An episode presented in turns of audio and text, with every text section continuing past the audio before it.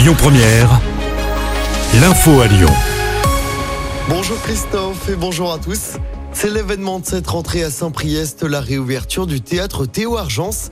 Après quatre ans de travaux, le TTA a été inauguré en grande pompe en fin de semaine dernière. Le bâtiment qui date de 1936 a été entièrement rénové. La nouvelle salle comporte désormais près de 1000 places. Dans celle-ci, les visiteurs découvriront des spectacles de danse, du théâtre, des concerts ou encore du cirque. Le TTA a décidé de frapper fort en organisant un concert gratuit de Patrick Bruel ce jeudi soir. Le maire de Saint-Priest, Gilles Gascon, nous parle de sa venue.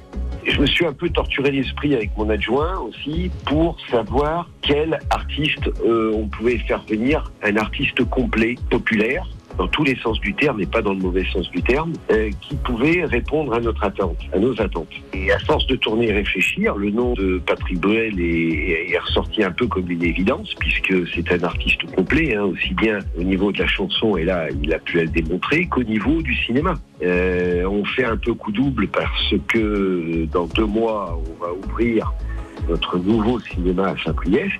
Ça, c'est que du bonheur. Donc on arrive à réunir autour d'un seul artiste, c'est un engouement exceptionnel, la culture à Saint-Priest qui, qui, répond, euh, qui répond à nos attentes et aux attentes des habitants.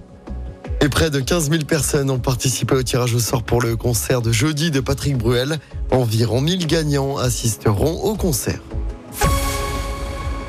Dans l'actualité locale, Martin Sauton jette l'éponge. L'ancien maire de Tizy-les-Bourgs renonce à faire appel après avoir été condamné pour avoir participé à des soirées alcoolisées avec des mineurs d'un foyer de la commune.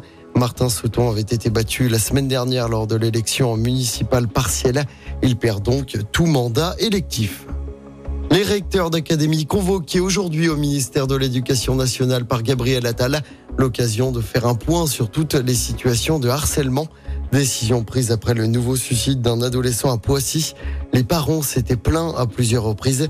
Le rectorat de Versailles leur avait reproché de faire de la dénonciation calomnieuse. Et puis autoriser les distributeurs à vendre du carburant à perte. Le gouvernement espère faire voter cette disposition courant novembre. Le gouvernement veut permettre aux stations-service de proposer des réductions exceptionnelles sur les carburants. La vente à perte est interdite en France depuis 1963 pour empêcher la concurrence déloyale.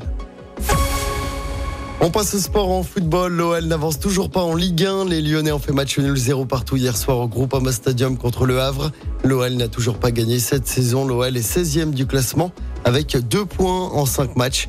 Le chantier est donc immense pour Fabio Grosso, le nouvel entraîneur de l'OL. Il sera d'ailleurs présenté à la presse en fin de matinée.